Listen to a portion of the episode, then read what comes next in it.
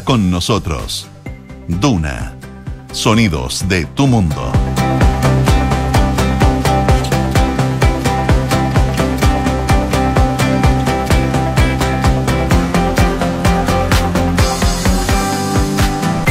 De la mañana con 30 minutos. Muy buenos días. ¿Cómo están ustedes? Bienvenidos a una nueva edición de Antes que nada aquí en Radio Duna. Día viernes. Al fin llegó el viernes.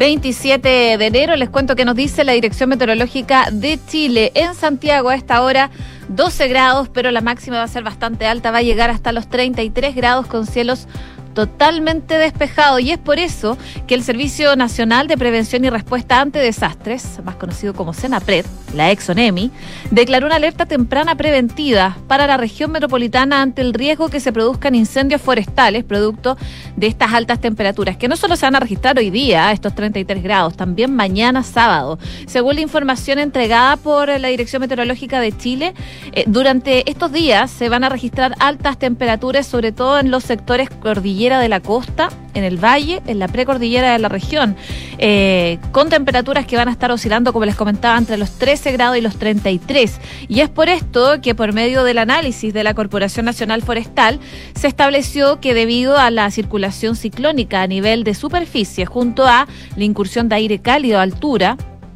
podrían provocar una disminución en el contenido de humedad en toda la zona, dejando un suelo, por supuesto, más seco y en consecuencia eh, podría ser más propenso a que se generen incendios. A raíz de esto, desde Senapred de la región metropolitana, en coordinación con la delegación presidencial, comunicaron que en consideración con estos antecedentes, entonces, hacen esta alerta temprana preventiva regional por amenaza de incendios forestales que va a estar vigente hoy día y hasta que, por supuesto, las condiciones lo ameriten. Eso por las altas temperaturas que vamos a estar registrando acá en la región metropolitana. Si nos vamos a otras zonas del país donde no se escucha, por ejemplo, Viña del Mar y Valparaíso, en la costa sobre todo, en el 104.1, a esta hora hay 10 grados. La máxima va a llegar hasta los 21, como es eh, un clásico de la costa, de la costa central también. Nubosidad parcial durante la mañana, pero va a ir variando a despejado con vientos de entre 25 a 40 kilómetros por hora. Las temperaturas se mantienen sobre los 20 grados durante el fin de semana y va a estar principalmente despejado, sobre todo durante la tarde. Si nos vamos a Concepción, donde nos pueden escuchar en el 90.1. Hay 13 grados, la máxima va a llegar hasta los 24 y día va a estar despejado desde la mañana, pero se van a sumar vientos durante la tarde de entre 25 a 40 kilómetros por hora. Para mañana subiría un grado más la temperatura, 25 grados, una condición que se mantiene también para el domingo.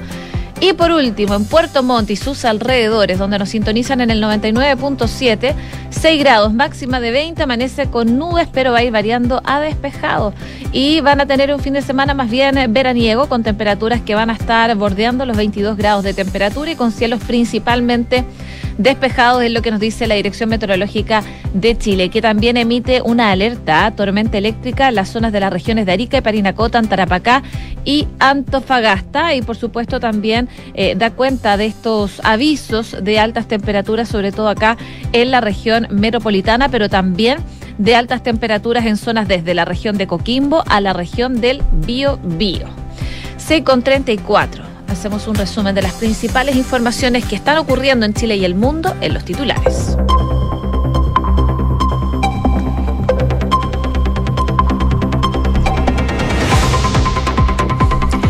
Presidente Gabriel Boric reafirmó su condena a la muerte de manifestantes en Perú, enfatizando que como diputado y presidente, él ha mantenido un estándar. Esto luego de que la administración de Dina Boluarte transmitiera esta semana al embajador chileno el malestar que generó la manera irrespetuosa, dicen, en que nuestro país se refirió a la crisis.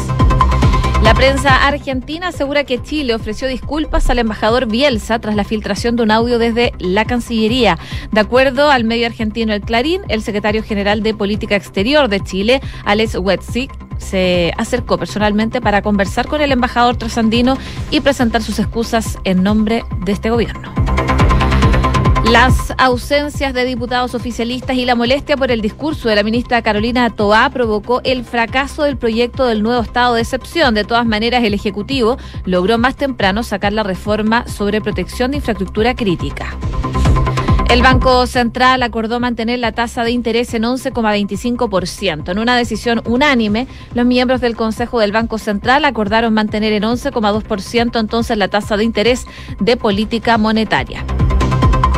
La Corte Suprema aclaró que las eventuales devoluciones que hagan las ISAPRES por el fallo de la tabla de factores serán desde abril del 2020. Esto luego de que la Superintendencia de Salud presentara una acción judicial tras acoger los reparos de la Asociación de ISAPRES, desde donde advirtieron una posible quiebra de las prestadoras de salud privadas si el mandato del máximo tribunal es aplicado sin consideraciones. Ya se los adelantaba, Senapred declaró alerta temprana preventiva acá en la región metropolitana por un riesgo de incendios forestales debido a las altas temperaturas. Según el pronóstico de meteorología, para este viernes 27 y sábado 28 de enero se esperan hasta 33 grados.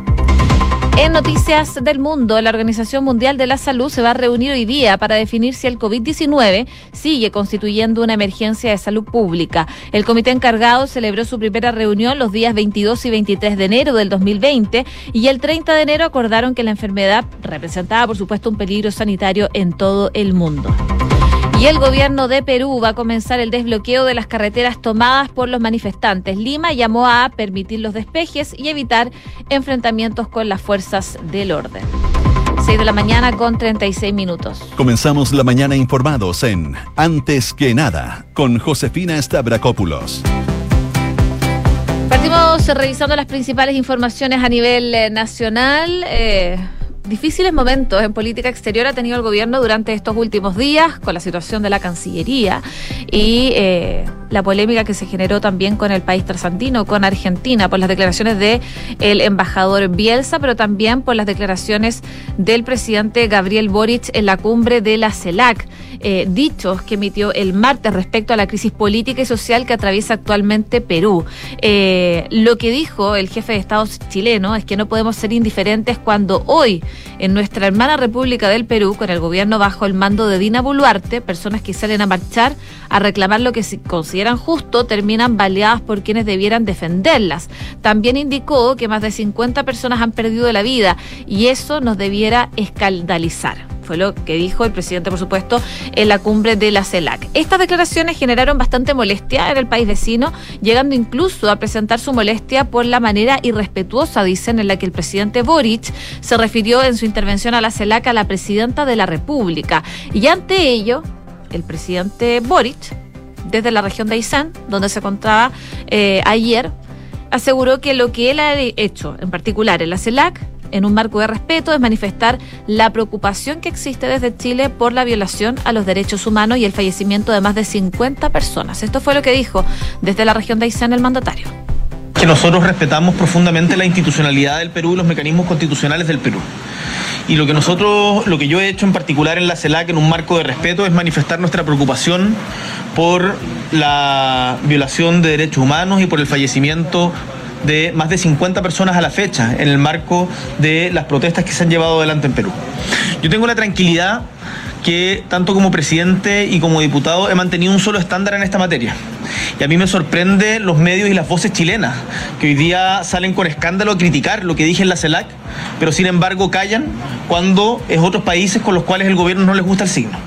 Acá quiero ser muy claro, los derechos humanos son un avance civilizatorio y no importa el color político del gobierno de turno que los vulnere, nosotros levantaremos la voz, sea en Chile, en el extranjero, en países donde gobierna la izquierda, la derecha o el centro. Hay entonces las declaraciones del presidente Gabriel Boric que terminaba diciendo, bueno, vamos a levantar la voz. También en esta misma conferencia de prensa donde se refiere a la situación con Perú, eh, se le preguntó sobre un posible cambio de gabinete tras las polémicas ocurridas durante esta semana, como les comentaba, con la Cancillería, con la situación con Argentina y también con la de Perú. Hay que recordar que el martes se filtró este audio de esta reunión que sostuvo la ministra de Relaciones Exteriores, Antonio Rejola, con sus colaboradores. En ese contexto, se refirieron a la figura del embajador argentino Rafael Biel, se llamaron de amurrado al senador Jaime Quintana del PPD. Algunas voces de oposición eh, pidieron la renuncia de Urrejola por esta controversia y ayer un grupo de diputados ya anunció que va a preparar una interpelación a la canciller en la Cámara. Sin embargo, Ayer el presidente afirmó que no hace cambios de gabinete por presiones, sino por evaluaciones serias, fundadas de sus colaboradores. Lo que estoy haciendo, dice, permanentemente declaraciones del presidente Gabriel Boric por una semana bastante movida, eh, relacionada, por supuesto, a la Cancillería. 6 de la mañana con 41 minutos. Estás en Antes que nada, con Josefina Stavrakopoulos. Duna 89.7.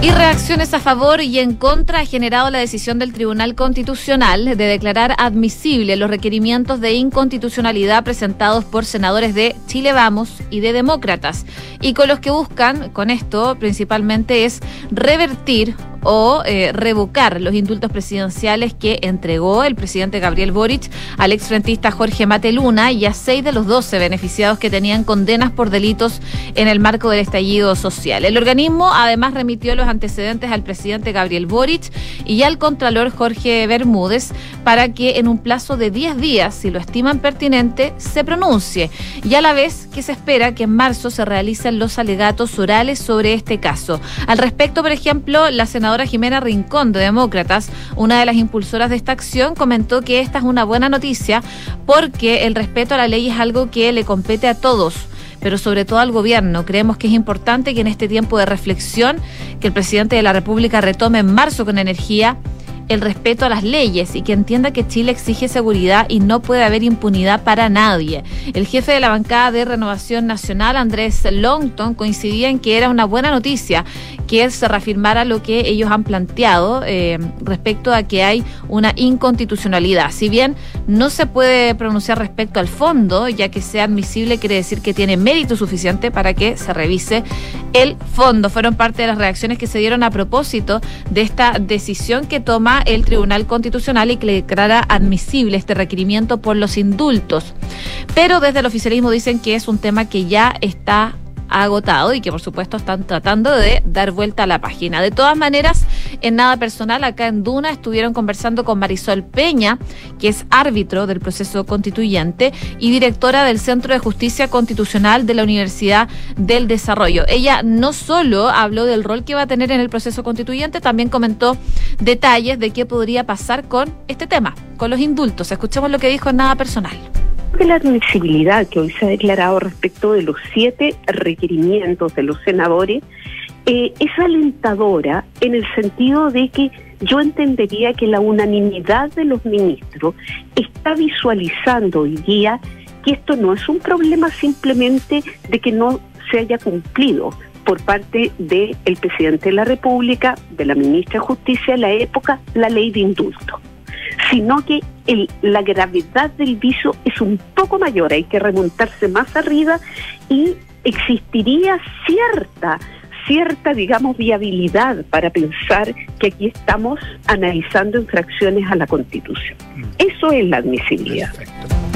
Hay entonces las declaraciones de Marisol Peña respecto a este tema en particular, al tema de los indultos, que por supuesto vamos a seguir con atención, que sigue entonces eh, con el Tribunal Constitucional y las acciones que tenga que tomar la Contraloría y también el propio presidente Gabriel Boric. 6 con 43. Estás escuchando Antes que nada con Josefina Stavrakopoulos en Duna.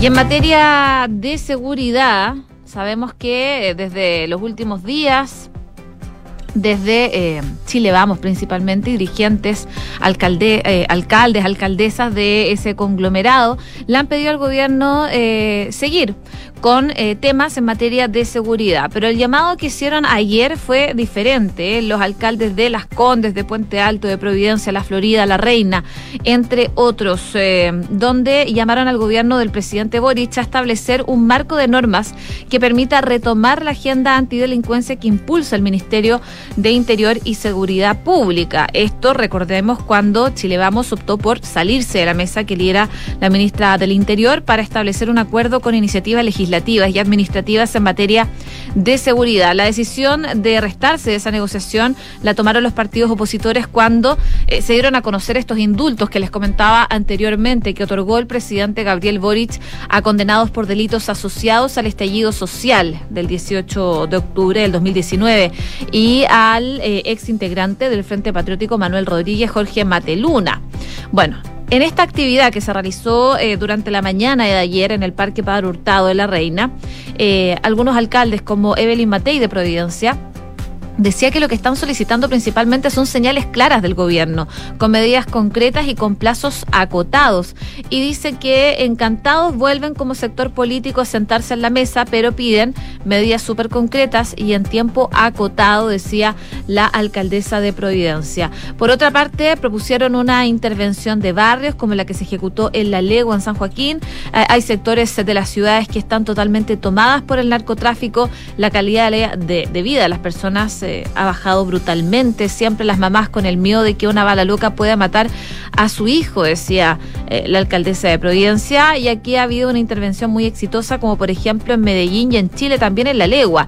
¿Qué cuesta que nos pongamos de acuerdo, decía la alcaldesa, y veamos cuál va a ser el próximo barrio que vamos a intervenir y que vamos a intervenir en forma completa, social y también desde el punto de vista de políticas. Igualmente, Matei reiteró la crítica a los indultos que otorgó el mandatario e hizo hincapié en la necesidad de que se impulsen las medidas que se proponen. Por supuesto, se le consultó a la ministra del Interior sobre este tema, sobre la posibilidad de que eh, Chile Vamos vuelva a la mesa y ella decía, bueno, nosotros mismos en la tarde queremos volver a esta instancia. Escuchemos lo que dijo la ministra del Interior, Carolina Toa. Yo creo que más, que cambiar el escenario, el tiempo empieza a ser recomendable retomar este trabajo. Eh, viene el receso parlamentario y creo que sería muy importante dar una señal a la ciudadanía de que lo que se avanzó no va a quedar a la deriva, de que el esfuerzo de construir acuerdos y fijar prioridades en común para avanzar rápido se va a retomar y que las diferencias que puedan existir, que son válidas en, en democracia, no van a ser un impedimento para ese esfuerzo. Probablemente eh, lo podamos eso hacer en cualquier momento, pero sería poco oportuno plantearle a los ciudadanos que antes del receso no demos esa señal y no ocupemos estos días para avanzar en esa dirección. Hay entonces las declaraciones de la ministra del Interior, Carolina Toá, sobre esta propuesta que hacen desde Chile. Vamos a volver a la mesa de seguridad. 6 con 47. Escuchas, antes que nada, con Josefina Stavrakopoulos. Duna con 26 votos a favor, uno en contra y una abstención, el Senado aprobó la conocida ley Uber, que regula las aplicaciones que prestan servicios de transporte. Lo despachado a ley en concreto considera a las citadas aplicaciones como empresas de transportes remuneradas de pasajeros, por lo que las obliga a inscribirse en el registro virtual de empresas de aplicaciones de transporte. A esto que está a cargo de la Subsecretaría de Transporte y en este se consideran informaciones de la compañía y los vehículos y conductores que están asociados. De hecho, los automóviles asociados podrán eh, prestar servicios solamente en la región donde está inscrita. Algunas de las aplicaciones que funcionan en Chile son Uber, Didi, Cabify y Bit. La norma viene de su tramitación en la comisión mixta, en donde em, sabemos se resolvió las discrepancias entre ambas cámaras y allí lo que se hizo fue definir qué ley mandatará a los conductores a que eh, en un máximo de 12 meses cambien su licencia a una clase A que es una licencia profesional. El articulado también señala que las empresas deben estar constituidas en el país eh, a contar con seguros para los conductores, usuarios y también para los vehículos. El Ministerio de Transporte, encabezado por Juan Carlos Muñoz, valoró su aprobación. Dice que es fruto de un trabajo de varios años, del aporte de parlamentarios y de distintos equipos que se consolidaron eh, en, este, en estos tres proyectos, dijo, eh, en relación también a estas iniciativas despachadas esta semana de patentes cero días y el CATI, la cual crea una red automatizada de infracciones de tránsito. Esta nueva ley entonces busca generar un escenario más equitativo y aumentar la seguridad para los conductores y también para los mismos usuarios de las aplicaciones. Y así la ley pretende equiparar la cancha entre estas y los taxistas, entre las aplicaciones de transporte público y los taxistas. Así que parte entonces de lo que se aprobó ya tras cuatro años la ley Uber va a ser una realidad luego de que el Congreso despache este proyecto que regula las aplicaciones de transporte. Como les comentaba, esta iniciativa mandata a los conductores de las citadas aplicaciones a obtener licencias clase A, entre otros requisitos. 6 de la mañana con 49 minutos. Estás escuchando Antes que nada con Josefina Stavrakopoulos en Duna. En Noticias del Mundo les cuento que la Organización Mundial de la Salud convocó para hoy día eh, una reunión del Comité de Emergencia por la pandemia del COVID-19, donde tal y como anunció el martes ya el director general de la organización, Tedros Adhanom, debatirán si la situación actual del COVID sigue constituyendo una emergencia de salud pública. Em, por lo tanto, tras la reunión convocada en virtud del Reglamento Sanitario Internacional, el Comité de Emergencia va a informar al director general de la OMS sobre si la pandemia del COVID todavía constituye esta emergencia de salud pública de preocupación internacional. El Comité de Emergencia también va a emitir recomendaciones temporales a la OMS y sus Estados miembros, por supuesto, y también tras finalizar la reunión, se va a compartir con los medios de comunicación el comunicado. El Comité de Emergencia para el COVID celebró su primera reunión en enero, de hecho hace exactamente ya, ¿cuánto? ¿Dos años? 22 eh, y 23 de enero del 2020. El 30 eh, de enero del 2020, luego de eh, su segunda reunión, el comité informó al director general que el brote de COVID constituía una emergencia de salud pública de alcance nacional. Ya son tres años desde que se, se convocó esta situación. El director general aceptó el Consejo de Comité de Emergencia y declaró la enfermedad como eh, una ESPI al 30 de enero. El comité continúa reuniéndose, por supuesto, eh, como lo requiere desde el 2005, cada tres meses para revisar si el COVID-19 todavía constituye entonces un peligro eh, a nivel internacional. Hoy día entonces podríamos tener novedades, pero claro, Tedros Adhanom advertía que se produjo un aumento en las muertes por esta enfermedad recientemente. En total, en las últimas ocho semanas, más de 170 mil personas murieron por COVID y esto eh, son solo las muertes notificadas. El número real de muertes dice es mucho mayor, aunque él dice que no iba a adelantarse a los consejos del comité de emergencia. Él sigue muy preocupado por la situación en muchos países y el creciente número de muertes. Y aunque reconoció que la coyuntura actual es claramente mejor que la que hace tres años, cuando esta pandemia golpeó por primera vez, puso de relieve que las respuestas colectivas mundiales están eh, de nuevo bajo presión. Así que hay preocupación de todas maneras desde eh, la Organización Mundial de la Salud respecto de eh, la situación de COVID-19, a pesar de que hoy día la OMS se va a reunir para definir si el COVID-19 sigue constituyendo una emergencia de salud pública. 6 de la mañana con 52 minutos. Estás escuchando Antes que nada con Josefina Stavrakopoulos en Duna. Noticias Económicas. Cifras, mercados, empresas. Las principales noticias económicas están en Antes que nada. Ahora sí, sin sorpresas, el Banco Central mantuvo la tasa de política monetaria en 11,25% y no dio señales ni indicios de cuándo va a comenzar a relajar esta tasa de interés, sino que todo lo contrario, ya que advirtió que la inflación sigue siendo muy elevada y que la convergencia a la meta de 3% aún está en riesgo. Dicen desde el central que la política monetaria ha hecho un ajuste significativo y está propiciando la resolución de los desequilibrios presentes en la economía, pero la inflación sigue siendo muy elevada y la convergencia a la meta de 3% aún está muy sujeta a riesgos, dijo el central, enfatizando, digo, que el Consejo va a mantener la tasa de política monetaria en 11,25% hasta que el estado de la macroeconomía indique que dicho proceso se ha consolidado. En su análisis, el Banco Central sostiene que en diciembre la inflación total y subyacente se ubicaron en 12,8% y 10 10,7% anual respectivamente. Ambas cifras fueron menores a las registradas el mes previo. No obstante, mencionan que la inflación acumulada los últimos dos meses estuvo por sobre lo previsto en el IPOM de diciembre, principalmente por el registro de noviembre. Las expectativas de inflación a dos años plazo continúan por sobre el 3%.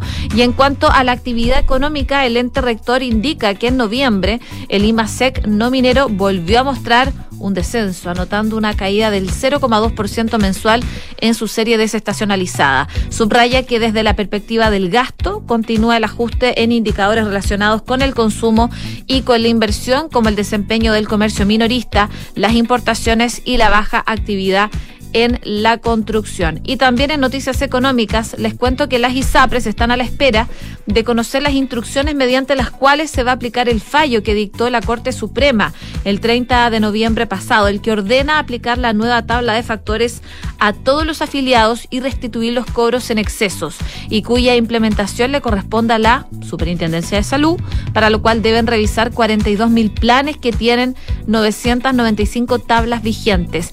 Es en ese contexto que durante eh, este miércoles que recién pasó, la Superintendencia de Salud informó que presentó un recurso de aclaración a la Suprema, donde solicitó clarificar tres puntos. El máximo tribunal se tomó menos de 24 horas en responder y tan pronto como este jueves se entregó la resolución, acogió parcialmente el recurso porque hubo uno de los tres puntos donde... Eh, la tercera sala, integrada por eh, los ministros Ángela Vivanco, Adelita Rabanales, Mario Carroza, Jean-Pierre Matus y el abogado integrante Pedro Águila, consideró que no resultaba necesario aclarar nada. Lo que sí aclaró son los siguientes dos puntos. El primero de ellos es respecto del alcance de las eventuales devoluciones, sobre lo cual la superintendencia consultó si estas deberían realizarse desde que la tabla de factores se fijó. Eh, y en segundo lugar, respecto a la suspensión del cobro de las cargas de menores de dos años, la superintendencia pidió aclarar la fecha desde que se aplica lo anterior, ya que las devoluciones se deben realizar desde la dictación de la circular, desde su entrada en vigencia, desde ejecutoriado el fallo o desde una fecha anterior a los hitos. En este caso, lo que dijo la Suprema es que estos cambios comienzan a regir una vez que se encuentre ejecutariado este fallo. 6 de la mañana con 56 minutos. ¿Y te gustaría elegir un monto mayor de pensión los primeros años de jubilación y en UF? Cuenta con consorcio. Conoce la modalidad de renta vitalicia inmediata con aumento temporal de pensión. Solicita asesoría y más información en consorcio.cl. ¿Y sabías que puedes comprar de forma anticipada los servicios funerarios de María Ayuda? Entrégale a tu familia la tranquilidad que necesitan y estarás apoyando a cientos de niños de la Fundación María Ayuda. Convierte el dolor en un acto de amor. Cotiza y compra en www.funerariamariaayuda.cl. Bien a continuación, Duna en punto. Sigan en la de Radio Duna acá al 89.7.